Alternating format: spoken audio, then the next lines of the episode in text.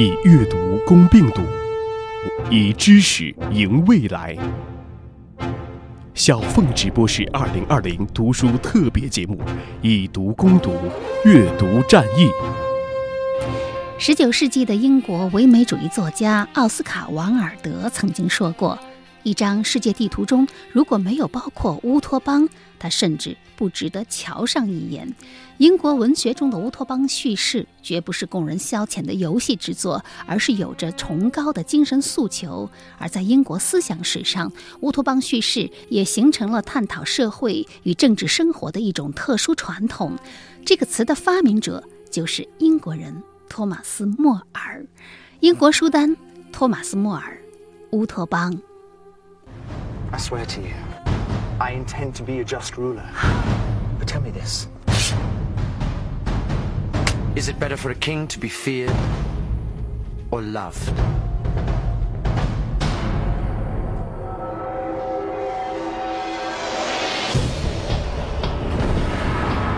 King of France has demonstrated to the world his aggressive policies. He's a threat to every Christian nation in Europe. I believe these are just causes for war.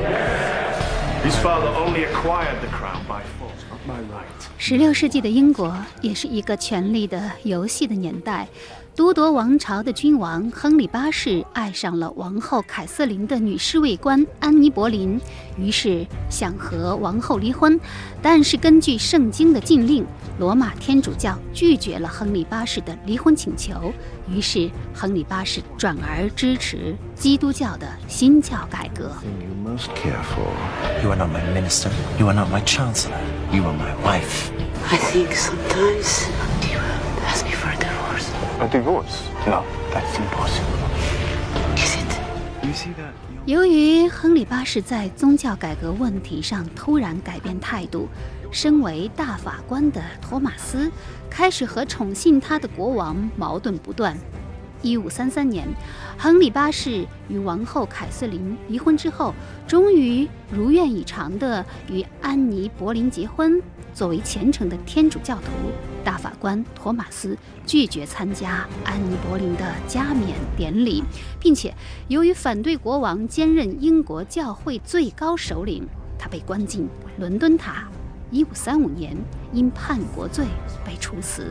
死前留下一句名言：“我是国王忠顺的臣民，但我首先是上帝的仆人。” I want a divorce, and you will get one for me. Will you accept the judgment of the cardinals? If you are not for me now, then you are against me. 是的，这位托马斯，我相信收音机前的听众朋友并不陌生，他就是欧洲早期空想社会主义的创始人托马斯·莫尔。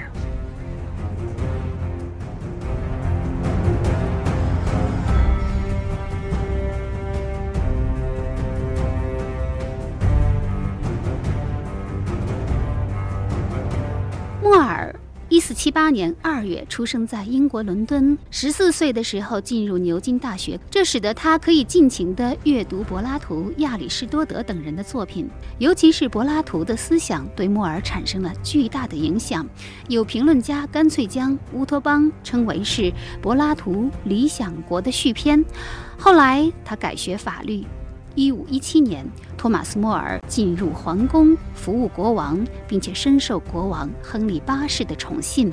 一五二九年，他被任命为英国大法官，这是仅次于英王的第一号政要人物。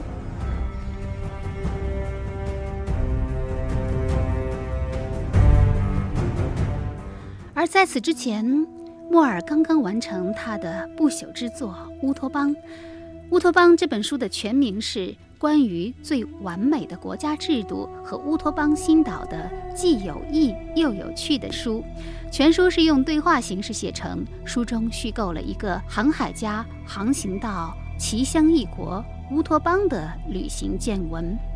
乌托邦是南半球的一个岛国，在那里，人们在经济、政治权利方面都是平等的，实行按需分配的原则。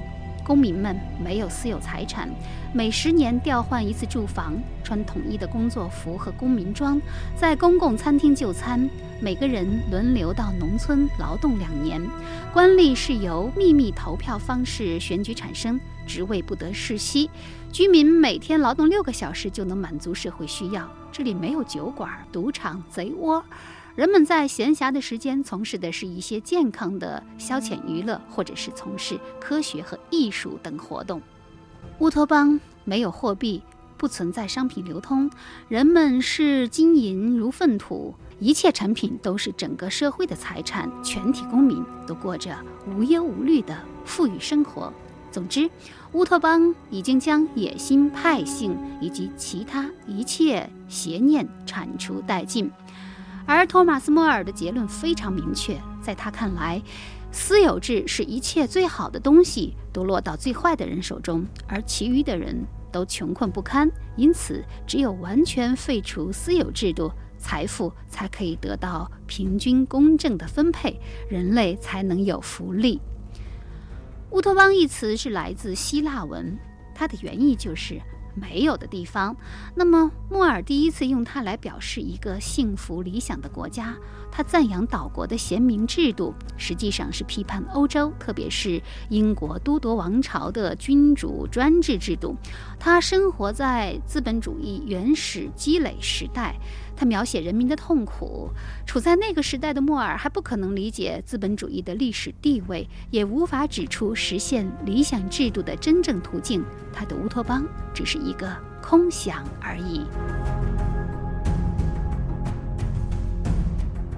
一八八六年，在莫尔去世三百多年之后。他被罗马天主教册封为圣徒，并且被尊为是殉道者。同时，他也非常罕见地获得了左右翼的一致推崇。在英国历史上最伟大的一百个名人的评选当中，托马斯·莫尔名列第三十七位。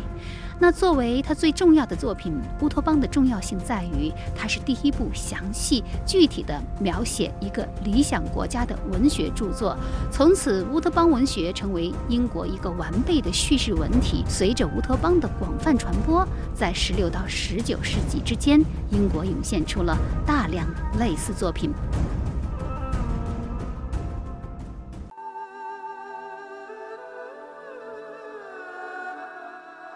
小凤直播室，英国书灯，新大西岛。知识就是力量，这句话你一定听说过吧？没错，这是英国哲学家培根的名言。他在文艺复兴时期的巨人当中，被尊称为是哲学史和科学史上划时代的人物。就像托马斯·莫尔被亨利八世重用过一样，培根也被后世的英王詹姆士一世国王重用。学法律出身的他，曾经担任詹姆士一世的顾问，也曾经被委任为是首席检察官，甚至封授他为阿尔本斯子爵。然而，一六二一年，培根被国会指控贪污受贿。监禁于伦敦塔内，从此结束了政治生涯，转而开始专心地从事理论著述。培根的最大哲学贡献在于提出了唯物主义经验论的一系列原则。大约在一六二三年，培根写成了《新大西岛》一书，这是一部尚未完成的乌托邦式的作品，在他去世的第二年首次发表，和托马斯·莫尔的《乌托邦》相类似。新大西岛也把神秘的乌托邦架构在岛屿上，在新大西岛这个理想的乌托邦国家里，政府的成员都是些地质学家、生物学家、物理学家、化学家、经济学家以及医学家、哲学家等等。那么这本书的核心呢，是在对这个所罗门宫的介绍上。所罗门宫实际上是一所乌托邦式的教学和科研机构。走进所罗门宫，就仿佛走进了一个无所不包的科学试验基地，小灵通漫游未来的世界。培根暗示了飞机、潜水艇和电话的未来发展。新大西岛所描绘的理想社会，是道德完善的国王和理性高度发达的科学家主宰一切的社会。这也是培根科学的伟大复兴的思想信念的集中表现。一六二六年三月底，培根坐车经过伦敦北郊，当时他正在潜心研究冷热理论以及它的实际应用问题。当路过一片雪地的时候，他突然想做一次试验。他宰了一只鸡，想要观察冷冻在防腐上的作用，但是由于他身体羸弱，经受不住风寒的侵袭，支气管炎复发，病情恶化，于一六二六年四月九号清晨病逝。培根死后，人们为了怀念他，为他修建了一座纪念碑，并且题写了墓志铭，上面这样写道：“圣奥尔本斯子爵。”如果用更显赫的头衔来形容他，应该称他是科学之光、法律之舌。您正在收听的是小凤直播室图书榜。英国书单《利维坦》，作者霍布斯。今天我们梳理英国文学史、思想史上争论不休的乌托邦话题。我们是从托马斯·莫尔的《乌托邦》开始讲起，但一般认为柏拉图所著的《理想国》才是第一个乌托邦共和国的完整的计划纲要。接下来，我们再分享一部也可以划分到乌托邦阵营的思想著作，那就是霍布斯的《利维坦》。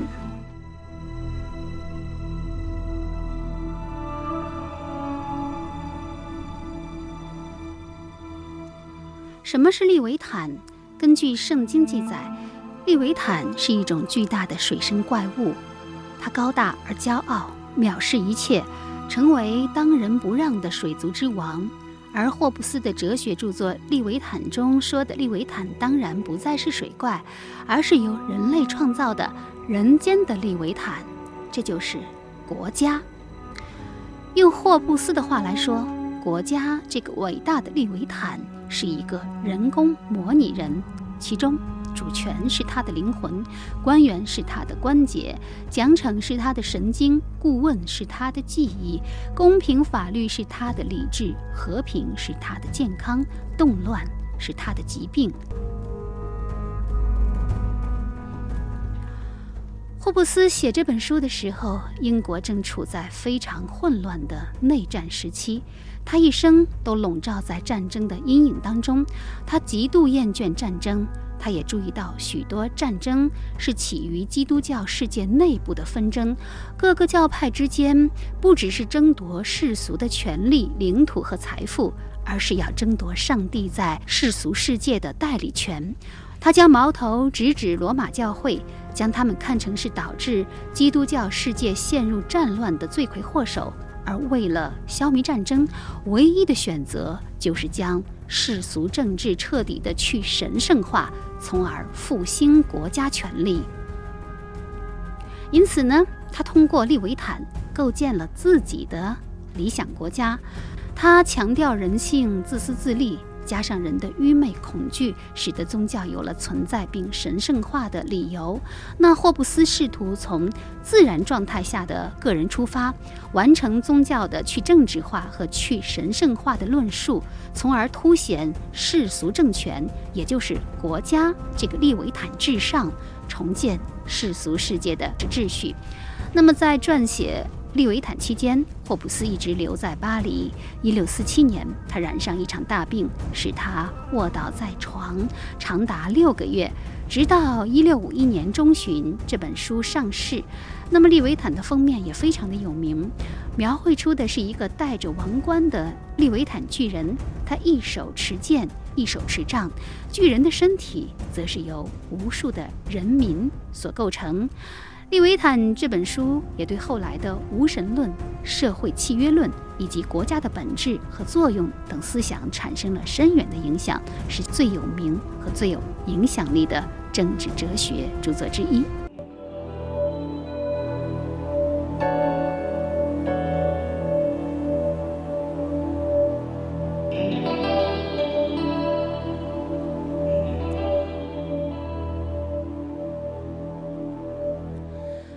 十九世纪末期以来，英国在短短的几十年里经历了两次世界大战，人们对美好未来的幻想破灭了。一些英国作家认识到，以往乌托邦叙事所体现的尽善尽美的形式当中，蕴含了绝对独断的真理主张。反乌托邦叙事文学就是在这样的社会文化背景当中产生了，逐渐也成为一种有强大生命力、影响深远的文学样式。例如，乔治·奥威尔的著作《一九八四》。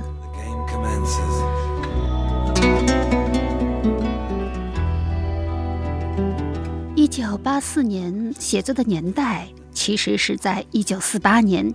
小说当中描述了想象中的未来。一九八四年的世界被分为三个超级国家：大洋国、欧亚国和东亚国。三者永远处于联合或者是战争之中，都在独裁者的统治之下。一九八四年的社会是一个物质上贫困残破、精神上高度专制的世界。大洋国首都是伦敦，一切权力都被英社牢牢掌握。党和国家的领袖老大哥，谁都没有真正见过他，他的势力却无所不在，且全知全能。大街小巷张贴的老大哥形象宣传画，画上总是在提醒人们，老大哥在注视着你。大洋国的统治实际上是依靠谎言和暴力来维持的，战争就是和平，自由就是奴役，愚昧就是力量。这竟然是整个社会遵循的三大原则。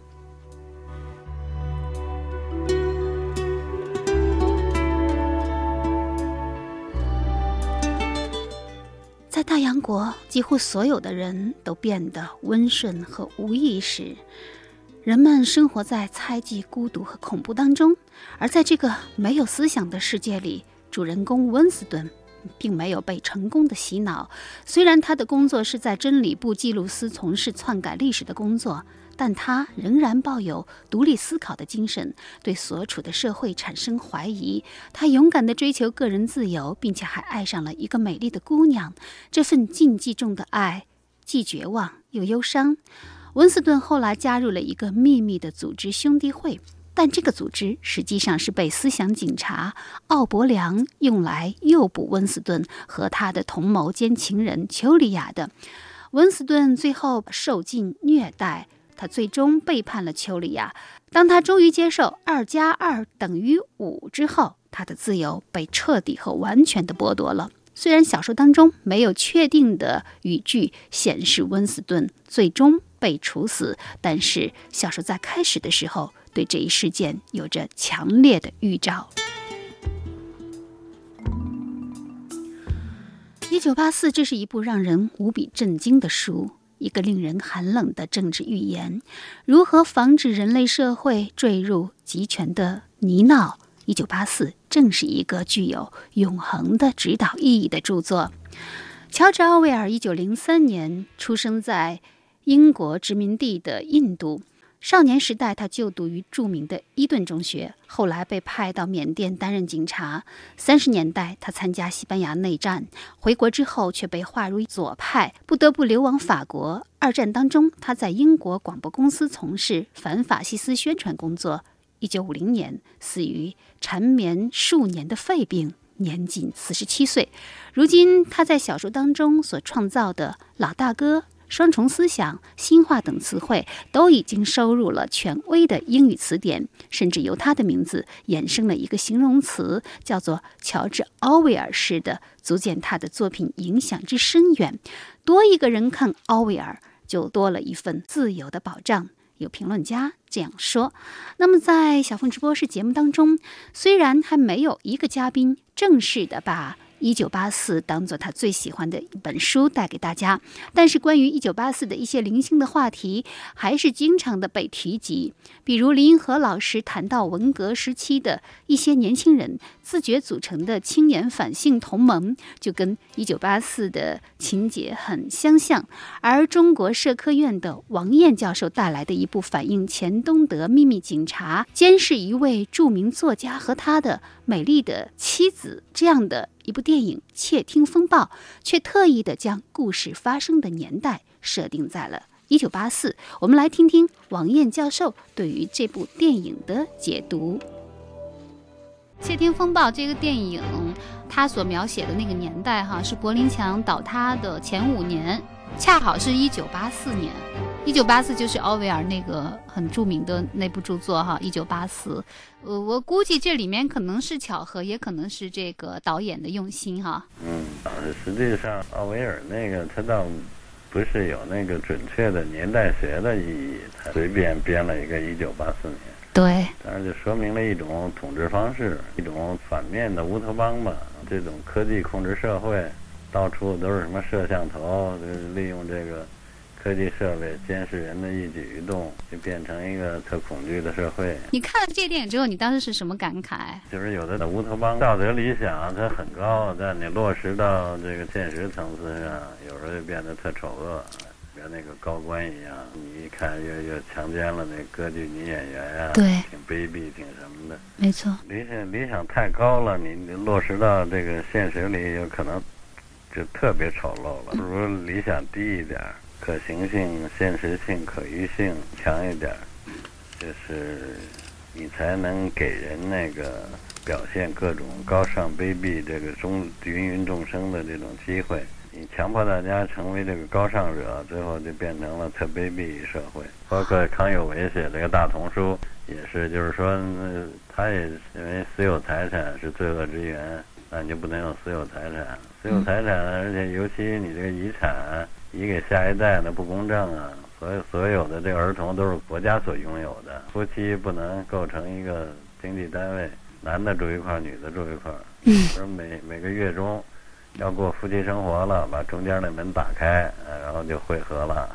这是康有为。孩子父母都不遇见，嗯，都是国家的孩子。啊，对。但是你想，这社会它挺恐怖的。这是康有为的大同书啊！啊，哦天哪！而且这个还被认为是大同理想，这大同理想一点不吸引人。包括这个两德合并，发现了很多东德这个。亲属之间、朋友之间互相告密啊，什么这个大多数人好像都卷入了。这个西方也有渊源的，就是说像古代那种斯巴达的共和国嘛，斯巴达的那城邦，斯巴达就是个人都不能有隐私存在哦，就是任何人都可以看你的卧室啊，在干什么呀？什么就是说你的这个。连你的生命带你的隐私都贡献给城邦了啊！那个法国的那个公司党写过古代人的自由，现代人的自由。他说的古代人的自由就是斯巴达的这种，其实是不自由。哦。现代人自由，他就是认为有一个私人领域不受国家干预的，这是现代人的自由啊。就是说，在私人领域里干什么，这不牵扯到他人。国家也无权干涉。他认为古今的本质区别就在这儿，就是古代你只有爱城邦的自由，你没有隐私权。嗯。现在呢是有一个隐私权，就是说只属于个人的那些事物，就是别人无权干涉的。对，其实呢，就是说那些人完全没有隐私权可言了。对，就变成国家吞并社会了呗。啊。国家吞并社会了，你就。不存在那种不受干预的私人领域了。你私人没有事儿，国家不能干预的。像那里，你跟谁上床，像那电影里啊，怎么怎么样，你。但是那个官员掌权的，他可以上下其手啊。对。他利用这个，等于强奸了人那个歌剧女演员。实际上，也用于的不是国家统一的目标啊，个人都用它行私吧。就是手段不崇高，其实目的也不崇高。对，就是说你用目的崇高的这个理由来监控这些，但是实际上呢，就用于各式各样卑鄙的目的了。总体来说，就对于现代的国家机器，它抱一种不信任的态度，一种反面的乌托邦吧。Hast du eigentlich meinen gelben Brechband gesehen?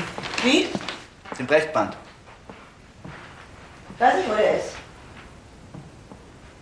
Komisch. Hätte schwören können. An jenem Tag im blauen Mond September, still unter einem jungen Pflaumenbaum, da hielt ich sie, die stille, bleiche Liebe, in meinem Arm wie einen holden Traum. Und über uns im schönen Sommerhimmel war eine Wolke, die ich lange sah. Sie war sehr weiß und ungeheuer oben. Und als ich aufsah, war sie nimmer da. 认真监听着作家的秘密警察魏斯勒。有一天，他在作家的书房里借了一本小书出来，躺在床上念。那是布莱希特的诗：“夏日晴空在我俩之上，深深凝视那朵云，那样纯白，那样高。当我再度凝视，它已消失。从来不流露任何情感迹象的这个秘密警察，在深夜读诗。” war eine Wolke, die ich lange sah.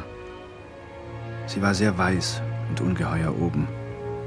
Und als ich aufsah, war sie nimmer da. 在这里，我们阅读世界。乌托邦的最大特征就是一套理想主义的符号改造现实。自从文艺复兴以来，英国就盛产各种乌托邦方案。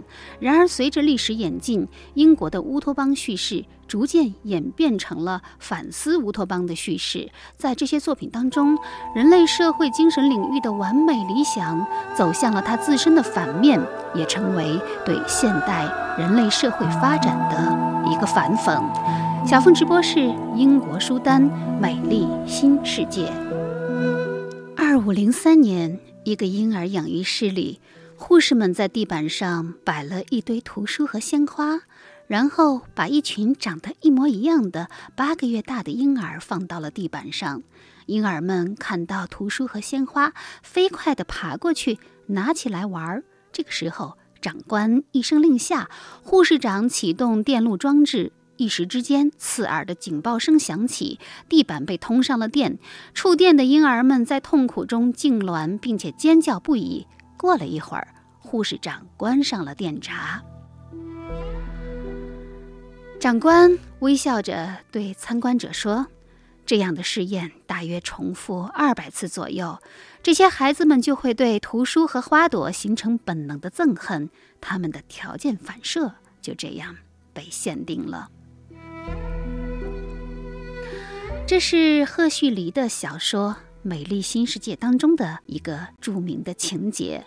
如果说乔治·奥威尔写于1948年的《1984》是对纳粹极权主义的恐惧出发，来营造一个反面的乌托邦，那么英国小说家赫胥黎营造的则是另一种的反乌托邦。那么，《美丽新世界》这句话呢，其实是出自莎士比亚的剧作。暴风雨。一九三二年，赫胥黎以此为名发表了他的小说。这是一个科技高度发达的新世界，没有物质匮乏的忧虑，没有婚姻性道德的约束，没有药物滥用的限制，没有政治高压的窒息，俨然是人类一直以来无限向往和憧憬的世外桃源和乌托邦。然而，在这个美丽新世界里，人们从受精开始就被限定了，精子和卵子在试管里被调制好，不健康的胚胎被限定出局，健康的婴儿在孵化器里长大，然后从婴儿养育室开始，孩子们一路被限定的厌恶书籍和自然，厌恶独处，厌恶家庭，厌恶艺术，同时被限定的热爱消费，热爱滥交，每个人都要被灌输一系列的社会规范。灌输的最主要的方法就是条件反射和睡眠教育。这样的世界有什么问题吗？是的，有问题。正如民主的细节作者学者刘瑜所评价的：“新世界如此美好，它只有一个小小的缺陷，在那里，幸福的人们全都是被幸福的。”美丽新世界对追求。感官享受的娱乐活动极力倡导，并且不遗余力地满足。集体娱乐活动被大量的开发出来。这些活动既能促进消费经济发展，又能让参加者不用动脑筋的消耗业余时间。性活动也成了一种纯粹的娱乐活动。性自由彻底结束了现代社会人们为爱情所受的种种痛苦。迷幻药梭麻的自由服用，给这整套的娱乐系统画上了完美的句号。人们服用梭麻之后，感觉飘飘欲仙，人的基本情感和苦闷都得到了解决。这样，在充分满足其成员生理需要的同时，美丽新世界剥夺了他们思考的机会，从而保障了社会机器的运转。那么前几年，有一部畅销书叫做《娱乐至死》，在它的作者尼尔·波兹曼看来，《美丽新世界》就是比。一九八四的可怕更加让人毛骨悚然的版本，因为赫胥黎和奥威尔的预言截然不同。奥威尔警告人们将会受到外来压迫的奴役，而赫胥黎则认为人们失去自由和历史并不是老大哥之过，而是人们会渐渐爱上压迫，并崇拜那些使他们丧失了思考能力的工业技术。那么。奥威尔害怕的是那些强行禁书的人，赫胥黎担心的是失去任何禁书的理由，因为再也没有人愿意读书。奥威尔害怕的是那些剥夺信息的人，赫胥黎担心的则是人们在汪洋如海的信息当中日益变得被动和自私。奥威尔害怕的是真理被隐瞒，而赫胥黎担心的则是真理被淹没在。无聊繁琐的世事当中，奥威尔害怕的是文化成为受制文化，而赫胥黎担心的则是文化成为充分啊满足感官刺激欲望和无规则游戏的庸俗文化。在一九八四当中，人们受制于痛苦而失去自由；而在美丽新世界当中，人们由于享乐失去了自由。简而言之，奥威尔担心我们憎恨的东西会毁掉我们，而赫胥黎担心的则是我们将毁于我们热爱的东西。而波兹曼写那本《娱乐至死》，他的目的就是要告诉大家，可能成为现实的是赫胥黎的预言，而不是奥威尔的预言。阿道斯·赫胥黎，他出生于大名鼎鼎的赫胥黎家族，祖父是《天演论》的作者。而有意思的是，赫胥黎还是奥威尔在伊顿中学的老师。在奥威尔写了《一九八四》之后，他写信给奥威尔说，《一九八四》写的其实是《美丽新世界》前面的事儿。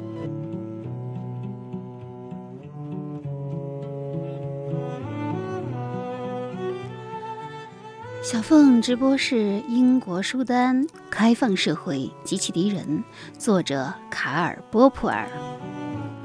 节目一开始，我们已经谈到，托马斯·莫尔的《乌托邦》实际上是柏拉图的《理想国》的续篇。那么，柏拉图这部以他的老师苏格拉底为主角的。对话体著作探讨了哲学、政治、道德、教育等方面的问题，建立了一个系统的理想国家的蓝图。实际上，这才是人类最早的乌托邦的构想。那么，长期以来，这部几乎被视为西方哲学圣经的著作，却受到了当代哲学家卡尔·波普尔的批判。他以无以伦比的政伪哲学。铸就了《开放社会及其敌人》一书，系统的清理柏拉图哲学对人类社会造成的负面影响。一经出版，就受到了广泛的推崇。那么，究竟谁是卡尔·波普尔？《开放社会及其敌人》又究竟是一部怎样的著作呢？我们还是来听听著名社会学家李银河老师做客小峰直播室的一段节目录音。开放社会及其敌人为什么会给我们带这本书？主要呢，就是他讲到这个渐进的社会工程，渐渐的渐，前进的进。我觉得这是一种最佳的政治设想。中国老古话说的“乱世之人不如狗”啊，他这个就是说，不要那特别激烈的那种社会变革，而是要比较渐进的一一种社会工程，把那些不合理的东西一点点的改掉。就是说，用改良的方式，对，而不是就是说把所有的前面的一切都给毁掉啊，都都推翻。实际上也不可能。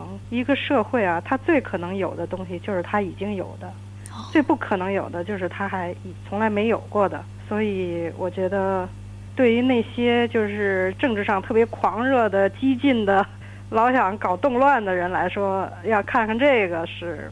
比较合适的一种比较理性的方法。其实我最欣赏的还是他渐进的社会工程啊，和他的那个开放社会的四大悖论啊。对，什么叫开放社会？在他那里，开放社会它好像就是和封闭社会这样对立的，他他的认为的比较理想的一个社会吧。波普尔他是在怎样的历史背景下写这本书的？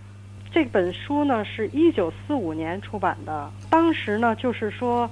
他这个书整个是在第二次世界大战期间完成的。我想他大概也是受到了就是当时德国法西斯上台这种刺激吧，然后就想想怎么样从理论上来概括这种民选的专制出现是吧？这种现象出现，呃，他那种应该怎怎么样能够避免呃这种悲剧。在发生吧，对，哦，是这样子，大概是是出于这样一种动机。但是我我也粗粗的这个翻过这本书哈，我知道他是从批判柏拉图入手的，因为我们都知道柏拉图有一本书叫做《理想国》啊，嗯，也是探讨理想国家的这样的问题。那在波普尔看来，是不是他认为这个柏拉图的理想国是不可能存在的？我想他大概这个反对柏拉图的这个最主要的是主要还是反对极权主义，就你比如说有一些天国呀或或者是什么 理想国呀、乌托邦的幻想，这些东西他就是不能证伪的，是吧？这个东西，呃，谁也没见过，然后谁也不能说就不会有，或者就会有，是吧？所以，按照那个政委的那个原则的话，他这个这个命题就不成立，是吧？就不不值得去为他争论了。其实我觉得这个又有点像咱们现在，比如后现代的一些思想，那些宏观的话语，嗯。宏大话语吧，就是实际上是，一般的来说都是不可证伪的。就是真正我们能够知道的，只能是一个很局部的、很在某一个特定时空底下，嗯，他会怎么样，是吧？其实这就是邓小平那个摸着石头过河嘛，嗯，对吧？对他根本就对于那些宏观话语，他早就不大在意，是吧？就是什么从黑猫白猫不抓住老鼠就是好猫。那个时候到后来摸着石头过河是吧？所以他是一个很很伟大的，在现实社会的现实中，他能够把中国弄得这么好是吧？中国的现状搞得这么这么好的这么样一位伟人，实际上这个波普的思想也也有点像这个吧？嗯嗯。那银河老师就在他看来，因为他这本书的名字就叫《开放社会及其敌人》哈，那么呃。他觉得什么样的社会是开放社会？他的敌人指的又是什么？他，我想他主要还是讲，就是呃，社会科学的任务不是这个要控制社会的整体，就是全盘改造社会的这么样一种像乌托邦工程，那是一种比较在封闭的社会里面才才会做的事，而是要呃一个一个的那种治疗社会的弊病。这样一点一点的来改进这个社会，就是这个社会应当是，呃，开放的嘛。就是说它是不断的可以改变的。哎，嗯，我觉得哈，可能人类社会都会有一个理想，比如说就是就像柏拉图所谓的理想国，我们按照这个完美的理想来重建一个全新的社会，这有什么不好呢？嗯，这不正是人类社会的一个终极的目标吗？对这个东西呢，恰恰就是十九世纪、二十世纪，呃，我们所经历的事情，是吧？就好多人都想在一个好像像一个孤岛一样的地方，就是凭空的摆脱了所有的这种传统啊，这种情况下来建立一个全新的社会。对。呃，就像我们说，彻底砸烂旧世界。对对，对，这呃，所有的这种最美好的理想，最后都被证明是非常不成功的。而且，你比如说，当他呃心中想的是天堂，去做好了种种的设计哈，把原来的历史全部割断，然后这样来做，把那个传统全部否定。最后呢，实际上呢，在他实行的时候，由于这个。呃，历史是根本也否定不了，传统呢你也完全摆脱不了，因为它都在根深蒂固的在人们脑子里，是吧？所以到最后呢，就是他这种最善良、最美好的这种愿望呢，往往就是心里想的是天堂，然后带来的是地狱。你不能够否认，就是啊，当初是想要要建立一个呃特别特别美好的社会，纯净的社会。对啊，结果可是他。就因为他太纯了，他的理想太纯了，然后想弄出一个乌托邦来，结果呢，就变成了一个反面的东西，反而而且他也不可能收效，就是说，在所有那个建立乌托邦的那些各种各样的实验，最后证明都是失败的，嗯，是吧？就是什么设计好了，什么大家呃什么几点起床，然后做什么样的事情，然后大家怎么样，所有的财产都都平等什么的。从这个小小的，比如在一个小岛上呢，做一个乌托邦的一个小试验，到整个社会可以说是一个乌托邦的大实验，嗯，都证明是失败的，嗯，对吧？这个我觉得婆婆恰恰在在讲的就是说，呃，传统是很难割断的，就是说你一个社会的，比如它的生产的水平啊，这个经济的发展的阶段啊，什么这些东西都是很难超越的，就说你只能够。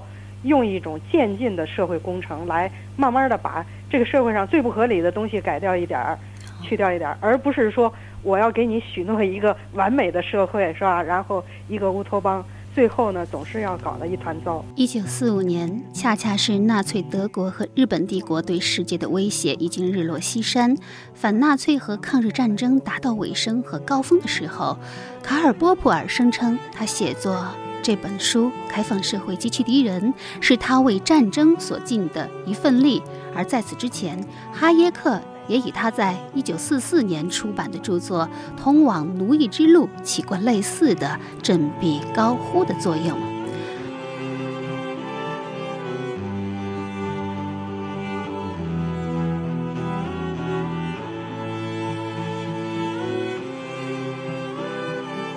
以读攻读，阅读抗议。英国书单，接下来这一部《发条城》，作者安东尼·伯吉斯。不久前，英国著名出版公司企鹅兰登英国官网收集了一些读者的意见，列出了一个最好的乌托邦小说的书单。安东尼·伯吉斯的《发条城》榜上有名。《发条城》是一九六二年由安东尼·伯吉斯所著的反乌托邦中篇小说，并由电影大师斯坦利·库布里克改编成电影。一个生活在英国未来社会的问题少年，由于青春期的躁动，走上了犯罪道路。后来受到社会制裁，被剥夺自由意志。经过思考与改造，他能重新融入社会吗？There was me. That is Alex, and my three droogs, Georgie and Dim. And we sat in the Korova milk bar trying to make up our Razudos what to do with the evening. 阿里克斯是一个充满暴力倾向的少年，他和其他几个恶少每天打架滋事，在有一次失手杀死了猫夫人之后，被警察带走。阿里克斯被判处十四年刑期。为了早日出狱，他自愿成为监狱正在试验的厌恶疗法的试验品。在这种方法的治疗下，他变成了一个打不还口、骂不还手的人。最终被释放出狱之后，他却发现家里已经没有他的位置，他不得已沦落到街头流浪，碰到了曾被自己殴打的流浪汉，曾经被他狠狠伤害过的作家。作家认为，厌恶疗法是将人变成机器，否定了人的正当选择权利。为了达到自己的目的，他诱使阿里克斯自杀。阿里克斯被送进医院抢救，内政部长也亲自探病，并称他为朋友，允诺他出院后会有一份体面的工作。医院又对他进行了另一种治疗，使他的身体不再对暴力行为产生反感。他真的被治好了。They had done great wrong to you. It said. how the government drove you to try and do yourself in. And when you think about it, son, maybe it was our fault too, in a way. 发条城就像每个人的青春，貌似有着可爱的色彩和汁水，实际上却只是机械玩具，被神秘之手悄悄拧紧了发条。Good morning. Morning, Doctor.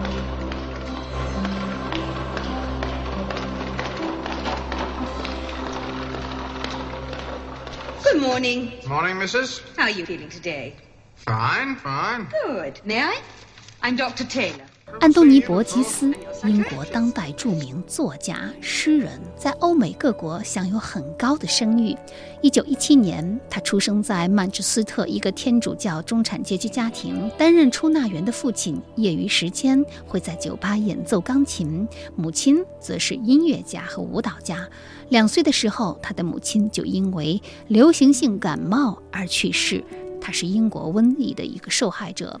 早年。就学于曼彻斯特大学英国语言文学专业。一九四零年毕业后，于第二次世界大战期间在英国陆军医疗团服役六年。一九四六年，伯基斯退伍，在爵士乐队中弹钢琴，后来又改行教学、写作。